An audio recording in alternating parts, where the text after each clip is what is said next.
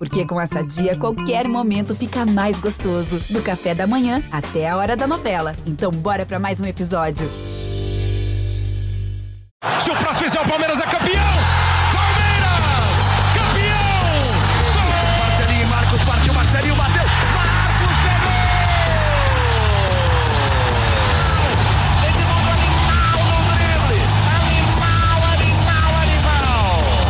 Fala torcida palmeirense, começa agora o GE Palmeiras, o podcast exclusivo sobre o Verdão aqui no GE. E como a gente prometeu, voltamos para falar apenas sobre o clássico. Palmeiras neste sábado enfrenta o São Paulo no Morumbi às 19 horas pelo Campeonato Brasileiro e é o início de uma maratona, né, de clássicos entre Palmeiras e São Paulo. É, agora valendo pelo Campeonato Brasileiro, Palmeiras líder da competição, tenta manter a primeira posição com folga, com vantagem, de maneira isolada, né? E eu tô aqui com o Thiago Ferro, o Leandro Boca, a gente vai falar bastante sobre esse clássico. É, Tiagão, é, boa tarde, bom dia, boa noite, não sei o horário que o nosso amigo vai estar tá ouvindo o nosso podcast, mas é, é um clássico diferente. É, a gente sabe que a Libertadores tem um peso maior por ser eliminar, é, um, uma fase eliminatória, perto, chegando, vale uma vaga na semifinal, mas tem um peso diferente esse campeonato brasileiro, essa partida pelo campeonato brasileiro, depois é, da decisão do Campeonato Paulista? Poisito, Boca, pessoal que está acompanhando o podcast, uh, é, para mim tem. É, acredito que pela situação do Palmeiras na tabela, que o time lidera a competição. Vai pegar o São Paulo, que a gente ainda não tem muita informação, né? Porque a gente está gravando esse podcast agora na, na quinta à tarde. O São Paulo venceu o Vasco e a gente ainda não tem muitos indicativos do que, que o Hernan Crespo vai fazer. Mas imagino que, pelas condições físicas do São Paulo, que é uma equipe que está com uma dificuldade aí já há algum tempo, o Crespo deva mexer na escalação. Eu imagino que o Palmeiras vai enfrentar o São Paulo no sábado não vai ser o mesmo São Paulo da Libertadores.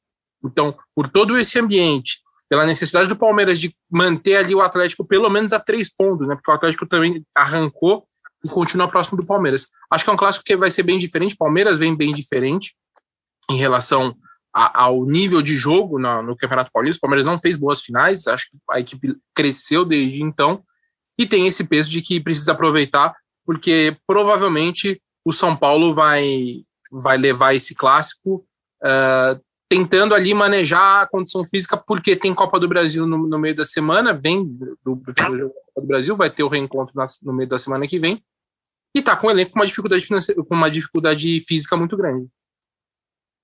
E Boca, aí o lado do torcedor, é uma, é uma nova oportunidade para tentar é, apagar aquele campeonato paulista, né, o jogo ruim do Palmeiras, ou aquilo lá passou, não adianta ficar pensando muito, agora a vida que segue, e preparando já para Libertadores também. Fala Zito, Ferri, quando surge Família Palestina acompanhando mais um GE Palmeiras, sempre um prazer estar aqui com vocês. Zito, o que passou, passou, cara. O que passou, passou. O Palmeiras que se apresentou no Campeonato Paulista não chega nem aos pés do Palmeiras que está jogando agora no Campeonato Brasileiro, muito menos da Libertadores da América. É claro que se a gente pudesse voltar no tempo e ter sido campeão contra o rival, teria sido muito melhor, mas o que passou, passou. Eu acredito que nesse Campeonato Brasileiro, no jogo de, desse sábado especificamente, peso maior está para o lado do Palmeiras. E eu vou explicar o porquê essa minha linha de raciocínio. O Palmeiras está com tempo para trabalhar, está com tempo para descansar, está jogando só os finais de semana, já que a Libertadores da América é só em meados de agosto. O São Paulo veio do jogo contra o Vasco e talvez venha um São Paulo diferente, como o Ferri falou, do que vai jogar na Libertadores. A torcida, vou falar uma coisa para vocês, cara, já tá indo para esse jogo de sábado já pensando no jogo da Libertadores. O torcedor não tá pensando apenas no Campeonato Brasileiro. Mas fato é que o Palmeiras está apenas três pontos do Galo e o Galo tá querendo chegar. Então, o Palmeiras precisa ganhar esse jogo se quiser manter essa briga aí é, à distância do Galo, né? Senão, cara, a gente vai deixando passar, vai deixando passar, os caras vão chegando. A importância maior, resumindo, está na Libertadores. A cabeça do torcedor palmeirense está na Libertadores. Se perder ou se empatar esse sábado, já vou bater aqui três vezes na madeira, o mundo não vai acabar. Tal como o mundo não acabou para mim na final do Campeonato Paulista. Agora, os três pontos são mais bem-vindos aqui para o Palmeiras do que para o São Paulo. Ah, lembrando, tem aquela coisa toda, né, de você também dar uma prejudicada na, na situação, aumentar a crise no rival, né? O São Paulo neste momento abre a zona de rebaixamento, Palmeiras na primeira colocação. E falando de Campeonato Brasileiro, antes de falar é, da Libertadores, é, o Palmeiras tem uma sequência muito complicada, porque o Palmeiras enfrenta o São Paulo no sábado, depois ele enfrenta o Fortaleza no próximo sábado, é, no Allianz Parque. Fortaleza é o terceiro colocado, se não me engano, do Campeonato Brasileiro neste momento. E depois enfrenta o Atlético Mineiro, que é o cara que tá, o clube que está brigando diretamente é, com o Palmeiras pela primeira colocação. Então, acho que não tem como aliviar, é, ainda mais em semana livre, né? O Palmeiras tem essa a semana atual livre, a próxima semana livre, enquanto São Paulo está jogando a Copa do Brasil, né? Acho que essa sequência é, mostra ainda mais ainda a importância do clássico para o Palmeiras, a, meio que a necessidade de somar pontos e manter essa liderança, porque é, lá na frente pode um, um, não, é um absurdo o Palmeiras empatar com o Atlético Mineiro, ou até perder para o Atlético Mineiro é, no, no, Mineirão, até empatar com o Fortaleza, Fortaleza numa campanha absurda. Eu acho que isso deixa o clássico mais importante. O que, que vocês acham? Eu concordo, né? Porque, querendo ou não, vem dois confrontos diretos, né? O Fortaleza hoje é um confronto direto. Ainda que o Palmeiras tenha uma folga, né? Mas é um confronto entre times que estão no, no G4. Uma campanha muito forte do, do Fortaleza, uma equipe que tem aproveitado, veio aqui contra o São Paulo é, e venceu o São Paulo no Morumbi, então é, são jogos complicados. E aí, é, o Palmeiras. E aquela coisa, né? Assim, o Palmeiras sabe que vai precisar ter uma, uma, uma um nível, uma margem de erro muito pequena nesse brasileiro. Até no vídeo dos basti num bastidor do, da TV Palmeiras, o Everton falou que a, é, a meta deles é, os 80, é chegar aos 80 pontos. Que é mais ou menos o que o Palmeiras fez quando foi campeão em 2016 e 2018, né? É, até, eu acho que as duas campanhas o Palmeiras terminou com 80 pontos. E, e a, a, se você pensar que a nota de corte normalmente para ser campeão é entre 74 e 75, então o Palmeiras sabe que vai ter que ter uma, uma campanha com uma margem de erro muito pequena. E, e, e aquela coisa, né? Assim, tem que aproveitar essas situações. O, o, o São Paulo está vivendo o que o Palmeiras viveu na temporada passada com três competições, e o São Paulo com o agravante de que está com uma situação ruim no Campeonato Brasileiro e com problemas físicos. Então o Palmeiras não pode deixar isso passar. E aí é o que você falou: joga uma, uma, uma complicação maior para o rival, que vai ter uma decisão de Copa do Brasil, depois você já encontra na Libertadores ali, daqui a pouco. Então, se você ajudar né, a colocar ali um pouco mais de, de, de lenha na crise, também é uma coisa interessante para o campeonato, para a Copa Libertadores. Mas eu acho que o, o, o, principal mesmo é isso, assim, é o Palmeiras não deixar o Atlético se aproximar, o Palmeiras continuar dando força, mostrando força para o Atlético, de que se o Atlético vence lá, o Palmeiras continua vencendo no Brasileiro aqui, já são sete vitórias consecutivas né, no campeonato, pode chegar a oito. E eu acho que isso é, é, muito importante, porque também tem esse jogo mental, né? Acho que entre os times que disputam o título tem esse jogo mental também. Ó, agora só vou fazer um adendo aqui. Eu comentei aqui que existe um peso, né, pro, pro Palmeiras vencer em função do descanso, em função do São Paulo estar tá focado nas Copas é, em função do Palmeiras ter o um melhor elenco e não estar jogando o mesmo futebol, graças a Deus, do que estava jogando no Campeonato Paulista. Só que esse aqui é um podcast do Palmeiras, não é um podcast do São Paulo. Agora o São Paulo que não acorde também no Campeonato Paulista, porque, cara, é, ficar lá embaixo, brigando lá embaixo o tempo todo, o negócio é complicado. Eu lembro em 2012, o Palmeiras não tinha um time tão ruim assim. O time do Palmeiras campeão da Copa do Brasil não era tão ruim, o time com Valdívia, com Barcos não era um time horroroso. E o Palmeiras, priorizando as Copas, foi rebaixado no Campeonato Brasileiro. Então, eu falei aqui do peso do peso para o Palmeiras vencer, mas São Paulo que vai perdendo uma atrás da outra aí que a conta chega, hein? uma, uma coisa que despertou curiosidade: qual foi o pior Palmeiras para você? É, das, se você viu assim, qual que foi o pior time do Palmeiras? Claro que não é um momento muito propício, mas é que só pegando o gancho você lembrou 2012, eu lembro que tinha muita discussão, né, do Palmeiras rebaixar em 2012, e eu brincava é, com um amigo meu, ele falava assim muito para mim que o, o, o Palmeiras de 2014 era o pior Palmeiras em 200 anos, porque não ia aparecer outro tão igual assim nos próximos 100. Palmeiras fazendo aniversário nos 100 anos. E para você, qual que era o, aquele, aquele time que você não quer lembrar nunca mais? É inegável, legal você tocar nessa curiosidade aqui, é inegável a gente falar que 2002 e 2012 foram anos que a gente queria apagar da nossa vida. Mas, meu, o time do Palmeiras de 2014, tá me dando até coceira aqui de lembrar. Não dava, cara, não dá, não dá, não dá. O de 2014 não dá. No ano do centenário, a gente levantando a arena, né? A gente é. esperava um pouquinho mais. O de 2002 e o de 2012, apesar dos dois vexames, cara, tinham, tinham jogadores ali que você falava, pô, é, talvez dá, talvez a gente vira alguma coisa, tem cara bom. Agora, o de 2014, nossa senhora, que coceira. E, e agora falando só do. E o melhor? Para pegar o gancho também, né? O melhor que você viu jogar. Não adianta falar Dudu, Ademir, Luiz Pereira, Alfredo, Zeca, Emerson Leão. Não, esse daí a gente não viu. Qual foi o melhor que você viu jogar?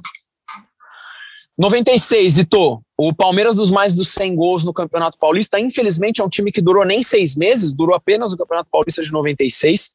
Mas eu vi grandes times do Palmeiras, né? Eu acompanho, eu sou de 87, e em 93 eu já estava nos estádios com meu pai, e eu tenho essas, eu tenho essas lembranças. Eu vi 93, vi 94, vi 99. O próprio Palmeiras do ano passado talvez não tenha o, o, o, nível de jogadores individuais que teve na década de 90, mas era um elenco muito forte, ganhou a tríplice coroa. Mas o Palmeiras de 96, eu era pequeno, eu tinha 8 anos de idade, e lembro de eu assistindo jogos de 5, 6, 4, 5, 6, 4, goleada atrás de goleada, dava gosto de ver. Realmente, aquele Palmeiras dos que eu vi foi o melhor. E Thiago Ferri, por favor, queria a sua opinião também, né? Você é o cara mais sério deste, deste bate-papo aqui. É o mais o que tem Imagina, maior. sério sou eu. Não, jornalisticamente, jornalisticamente, né, Zito? Minha opinião jornalística sobre, sobre, os times. É super ó, jornalística. Pô. Exato, exato. Ó, ó pra, primeiro que ó, eu comecei a ver futebol mais na virada do século. Então, eu não lembro do time de 96, não lembro do time de 99. Para falar a verdade, eu comecei a acompanhar mais de 2001 para 2002. Então, não foi um grande momento. Eu, do time, dos times, vai, então vou colocar a era Crefisa, né, como, como corte. Eu gosto mais do time de 2016. Para mim, ainda é o time do, do, do, século, assim, é o que eu mais gostei de ver. Ah, tinha muita, muita, muita variação, é, muito, muitos bons jogadores. Acho que o Cuca fez um trabalho muito bom. E, e também porque a gente cobriu, assim, foi, acho que é uma das coberturas mais legais. É, um dia a gente até pode fazer um podcast só para falar da, da, cobertura daquele ah. título 2016, porque era, era muito legal, né? Assim, todo dia tinha alguma coisa legal, né? Era legal mesmo, vale a pena. Eu, uma coisa que me marcou muito foi aquele período que o Palmeiras ficou em Atibaia antes do Campeonato Brasileiro. E ali a gente podia ainda ver treino, né? E o Cuca liberava. O Cuca gostava de mostrar as coisas que ele fazia em campo, né? Sim. E ali a gente via, pô, esse Tietê aí, né? Eu até falei esses dias Pô, o Tietchan é lateral, o Tietchan é ponta, daí ele ia para esquerda, ia para direita. A gente fala, pô, esse time tá, tá diferente, né? Vai chegar, tem o Roger Guedes numa fase que ninguém sabia quem era o Roger Guedes. E era, foi um time bem legal, bem que marcou. Eu lembro que esse período de treinamento marcou porque tudo que a gente via no treino acontecia no, no, no campo, né? Sim. E aí era, era algo que funcionava, bem, bem marcante mesmo. Dessas curiosidades do Cuca, eu lembro que teve uma entrevista que a gente fez com ele também nesse intervalo, né? Que o Palmeiras teve ali entre Paulista e Brasileirão. Foi quando chegou o, o Roger Guedes. E aí a gente perguntou: o que, que você está pensando do time? O Palmeiras tinha Barrios, é, pô, tinha um monte de jogador. E aí ele me vira e fala assim: é, eu, de repente eu vou testar, de repente, para jogar Gabriel Jesus e Roger Guedes. Eu olhei e falei, Jesus e Roger Guedes. Roger Guedes, você vendo do Criciúma, você tá pensando em colocar. No fim, foi uma escolha super acertada. Ele foi super importante naquela campanha. E teve muita coisa legal mesmo. E só para terminar, o pior eu acho que foi 2014, né? 2014, o que terminou 2014 é uma das uma coisa muito, muito feia.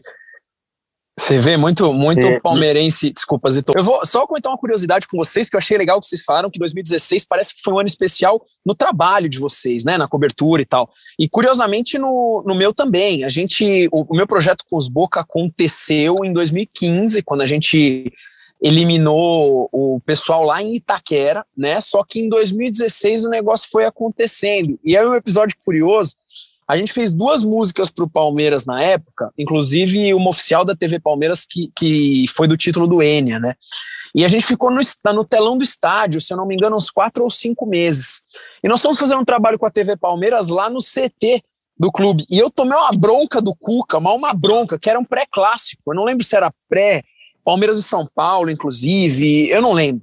Mas foi um pré-clássico e o Cuca ficou bravo, porque a gente de repente estaria atrapalhando. O Cuca é tão humilde, mas foi tão humilde, que ele depois buscou. Olha que coisa louca, ele buscou o meu contato pessoal, o Cuca me mandou uma mensagem e ele falou: Olha, eu topo fazer uma entrevista com vocês. Essa, essa entrevista tá lá no nosso canal. Então, só um episódio, cara, 2016 foi muito marcante para mim também. O Cuca é um baita personagem do futebol. A gente fez um podcast ano passado com ele, ele ainda estava desempregado. Na época tinha uma possibilidade dele treinar o Colo-Colo do Chile, se não me engano, e ele relembrou muito aquela campanha de 2016. O pessoal que quiser dar uma busca aí vai, vai encontrar. Eu não vou lembrar de cabeça qual episódio foi, né, a numeração, mas ele fala sobre a briga com Rafael Marques no vestiário, falou sobre tudo sobre essa campanha, bem legal. E já para voltar, né, pro pro só mais uma, um adendo, a gente fez um documentário, um mini documentário, né, sobre o time de 96 tem muita gente que não viu jogar, né? Era um time que a gente chamou o time de videogame do Palmeiras. Então, quem também fizer uma busca aí vai encontrar um vídeo bem legal contando. Teve depoimento do Djalminha, vários jogadores que marcaram. Agora, já voltando para o sábado, é, o Palmeiras vai com mudanças, né, para esse jogo em comparação ao time do Campeonato Paulista. Muita coisa mudou do Palmeiras é, de maio para cá, né, Tiagão? É, forma de jogo, ambiente, é, peças no time titular, muita coisa mudou, né? Ah, sem dúvida. Se a gente for lembrar, Palmeiras chegou na final do Paulista com aquele esquema com três zagueiros, que era um momento que o, o, o Abel tinha dificuldade, tinha poucos pontas à disposição, e aí era aquele time que jogava muito na velocidade do Rony, foi muito travado, né? Se a gente for pegar a escalação, o Palmeiras jogou com Everton, Luan, Gustavo Gomes e Renan, Mike, Felipe Melo, Danilo Barbosa, Rafael Veiga e Vitor Luiz, Rony e Luiz Adriano. Você vê, aí, além do esquema com três zagueiros, Marco, Marcos Rocha não estava jogando, Felipe Melo ainda era volante, Danilo e Zé Rafael eram reservas, o Scarpa era reserva, é, então, e, e, o Rony e o Luiz Adriano, que aparentemente não vão ter condições de jogar nesse próximo jogo. Então era um outro time, né? Era um outro time. O Palmeiras melhorou. O Palmeiras é um time que joga mais, porque a gente lembra, né? Foi, foi uma final muito ruim. O Palmeiras fez um jogo que teve muita dificuldade, que quando o Palmeiras conseguia usar a velocidade do, do Rony nesse esquema, dava super certo. O Palmeiras fez bons jogos né, atuando nessa forma. Mas quando pegava um jogo mais travado, um pouco mais de dificuldade, aconteceu o que aconteceu na, na final. O Palmeiras não conseguiu fazer grande coisa. Então, é, é de fato uma, uma, uma, equipe bem mudada e você falou também tudo. Acho que o ambiente também é bem diferente, né? O ambiente mais leve, é um time com mais confiança para arriscar, um time com mais confiança para tentar, que joga mais com a bola no chão. Então, acho que eu tô, tô mais empolgado para ver o, o Choque Reis desse fim de semana da Libertadores do que eu tava quando chegou na, na final do Paulista. E contra o São Paulo também, que fez quase nada na final, né? Palmeiras jogou mal na, na, na, final, mas o São Paulo também fez quase nada. Se a bola, se o chute do Luan não desvia no Felipe Melo, provavelmente tava 0 a 0 até agora, aquele clássico. E agora uma novidade do Palmeiras nessa semana foi o retorno de Miguel Borja. O Borja é um baita personagem também, mostrando muita alegria, dando risada, brincando com todo mundo. Boca já tá, ele já está preparado para vestir a nove e ser o ídolo, o, o, herói do Palmeiras na campanha do Tri da Libertadores? De jeito nenhum. De jeito nenhum. Respondendo de forma direta a sua pergunta, se ele já está preparado para vestir a, a nove e ser responsável pelo Tri da Libertadores, de jeito nenhum. Eu confesso para vocês que o meu pensamento em relação a Miguel Borja é o mesmo pensamento que eu tinha do Daverson no momento que ele voltou tá? É, não fui fã do Borja na primeira passagem pelo Palmeiras. Eu sei que os números do Borja são excelentes, é, os títulos que ele tem são excelentes, eu sei disso, só que é um jogador que no Palmeiras não me convenceu. E na época também não convenceu o palmeirense. O palmeirense às vezes tem memória muito curta porque todo mundo foi buscar ele no aeroporto, mas depois todo mundo queria levar o cara no aeroporto. Então, se eu falar para você aqui, ah, voltou o Borja e vai liderar o ataque do Palmeiras rumo ao tri da Libertadores, eu vou estar tá sendo hipócrita, né? É mentira da minha parte. Agora, o que o Leandro Boca espera, se ele ficar no Palmeiras, né? Se o Palmeiras não negociar ele, como a gente falou em outros podcasts, não dá para saber o que vai acontecer. É, se ele ficar no Palmeiras, eu espero que ele brigue lá por posição e se entrar, que calhe a minha boca que fale assim, que, que, ah, que é, nós, nós, a gente se vê no vídeo, mas o torcedor não está me vendo, que ele coloque a mão na boca e silêncio boca, entendeu? Eu quero que ele resolva os jogos. Agora, se eu acredito e boto fé no, no Miguel Borja, não, tal como não fazia isso com o Daverson está muito bem. E você esteve no aeroporto naquele dia de 2017, naquela quando a gente podia promover e participar de aglomerações? Não estava, Felipe Zito, não fui buscar o Borja, então eu não tenho culpa nenhuma da péssima ou então da quase péssima primeira passagem dele pelo Palmeiras? Eu estava lá, estava lá cobrindo aquela zona, gente para tudo que era lado, tentando fazer alguma foto, alguma imagem. Foi uma cobertura E para cobrir maluca. essa negociação, e a negociação como um todo, foi tranquila de cobrir também, né? Nossa senhora, foi uma novela. Não, não quero nada, gente. Pelo amor de Deus, não tem nada disso. E aí não volta, vai, não sei o quê. Tem um chinês lá que tá vindo não sei da onde. Meu Deus do céu. E uma, e uma encerrando já esse assunto, uma imagem que gravou assim, é um vídeo da TV Palmeiras desse dia do Borja, né?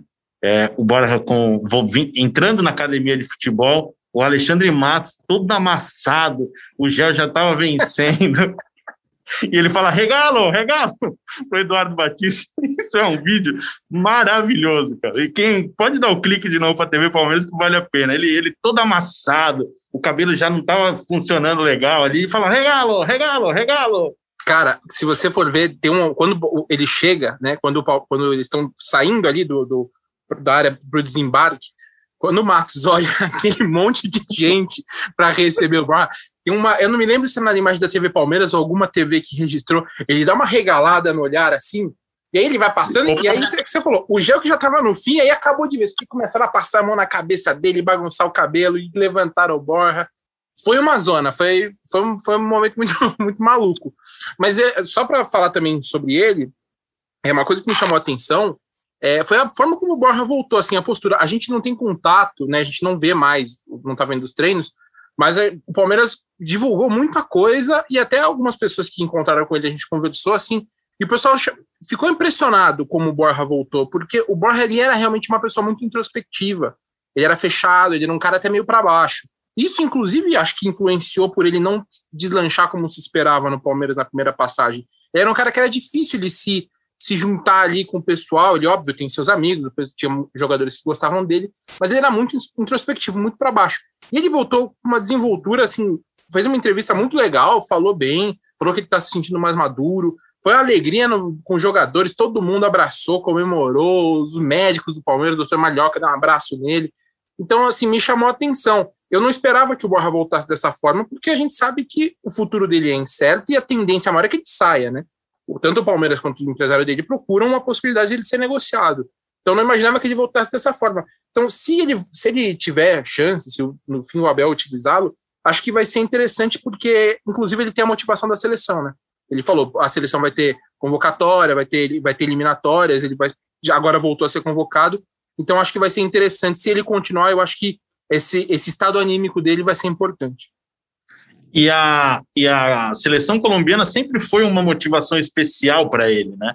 Porque se, na, na, ele, na, não, não sei se é a melhor, mas ele tem um primeiro semestre de 2018 muito bom, com uma média de gols, fazendo titular na Libertadores. Eu lembro que o Palmeiras foi jogar contra o Alianza Lima no Peru, com um time reserva, ele quis jogar de titular, ele fez gol, tudo para participar da Copa do Mundo. E ele, com a boa fase que ele estava no Palmeiras, ele participa da Copa do Mundo. Então, acho que essa, essa, essa ambição dele, né, esse desejo de continuar tendo sequência na seleção colombiana, pode ser importante se ele for aproveitado mas como o Tiagão falou, né, o Palmeiras pensa em negociar, o Palmeiras pensa em fazer dinheiro.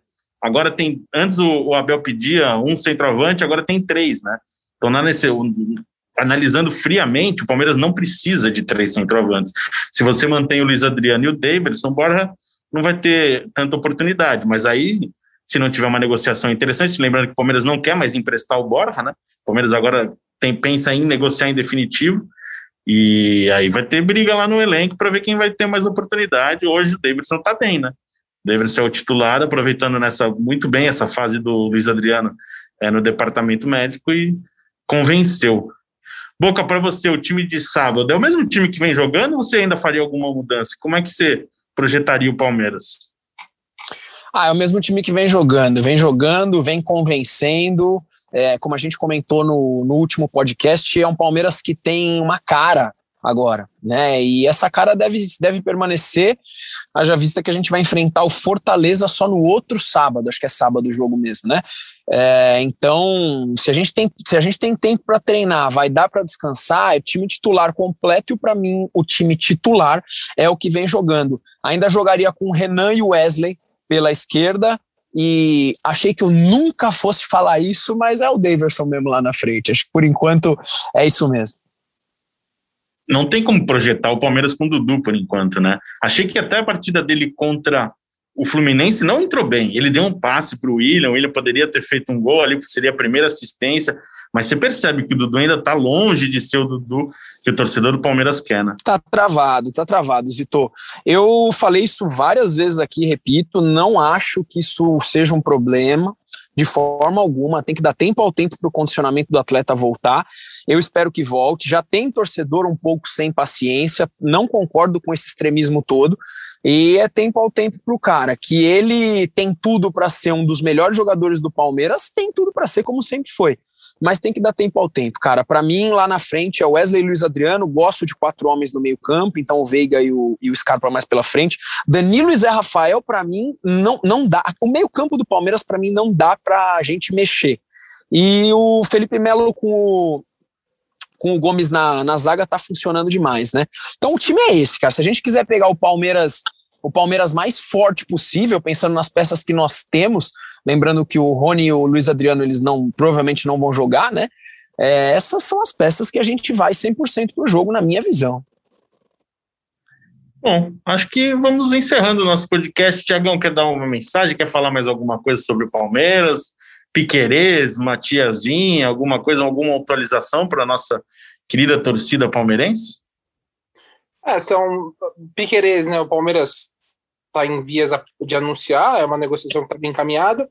O Vinha não está oficializado ainda, tem a questão de acertar a forma de pagamento, isso não está não tá fechado ainda, o Palmeiras não vai oficializar enquanto não tiver as garantias de que vai receber a grana, então por isso que o Vinha já está na Itália desde domingo e ainda não foi atualizado, não foi anunciado, né? Inclusive, acho que está até no site oficial, ele ainda está lá, Matias Vinha está no, no, no, site oficial, mas o Palmeiras trabalha para fazer a negociação, até porque já tem o Jorge aí, e já tem o e tá perto de anunciar o Piquerez. De mercado, por enquanto é isso, né? E, e o Jorge está em, em, fase de final de, de, transição, né? Depois de, da cirurgia que ele passou no joelho esquerdo em dezembro, até nessa quinta-feira ele, ele fez atividades físicas junto com o Borja, junto com o Luiz Adriano, junto com o Rony. É um cara que leva um pouquinho mais de tempo. O Piquerez chegando, imagino que já, já tem a condição de jogar imediatamente até talvez na, na Libertadores. Né? É uma pena que o torcedor não pode assistir é, o podcast, que é só áudio, mas eu gostaria que eles vissem aí a sua imagem com esse seu visual. Eu só queria te parabenizar mais uma vez, porque você está de parabéns. Né? É, o meu cabelo tá, meu cabelo tá, hoje meu cabelo tá bonito, viu, gente? Vocês cara, que... a verdade é que o Ferri tá a cara do Alexandre Matos, brother.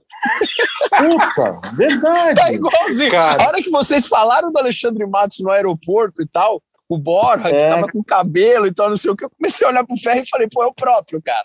Mais gente, mais gente. É. Olha só, velho. Não, mas é, não. O pior, é que, o pior é que eu não tinha percebido, mas agora vocês falaram, lembra, tá lembrando mesmo. Porque meu cabelo tá com aquele mullet no fundo. Pra você que não está me vendo, né? O meu cabelo tá com mullet no fundo, mas, mas tá bonito. Não tá tão tá parecido tá bonito. Matos. Tá bonito, tá bonito. Boca, uma última mensagem, quer falar alguma coisa? Você está livre para falar o que quiser. Pessoal, eu só falo mais uma vez que o jogo de, desse sábado não tem nada a ver com o jogo do Campeonato Paulista. Afinal, o Palmeiras está entrando com outro time, com outra pegada, com outra garra, com outra motivação. E esse jogo de sábado também, na minha opinião, não tem muita ligação com a Libertadores da América. Tanto que o torcedor do Palmeiras já está pensando lá, acredito que o torcedor de São Paulo também. Não tendo a ver com um, não tendo a ver com outro, não importa que dê Palmeiras, porque são três pontos para nós e não dá para perder dos caras. Vamos para cima, avante palestra, família. Voltamos na segunda, gente. É isso. Obrigado pela audiência. Você lembrando sempre que você ouve já é Palmeiras é, na Globoplay, no GE, a página do Palmeiras no GE, no seu tocador favorito aí de aplicativo, no seu aplicativo favorito aí de podcast. Poca, hoje você vai chamar o Zapato, você que vai encerrar o programa de hoje. Fica à vontade. Família Palestrina, como já diria desde 1999, partiu Zapata! Partiu Zapata, sai que é sua, Marcos! Bateu pra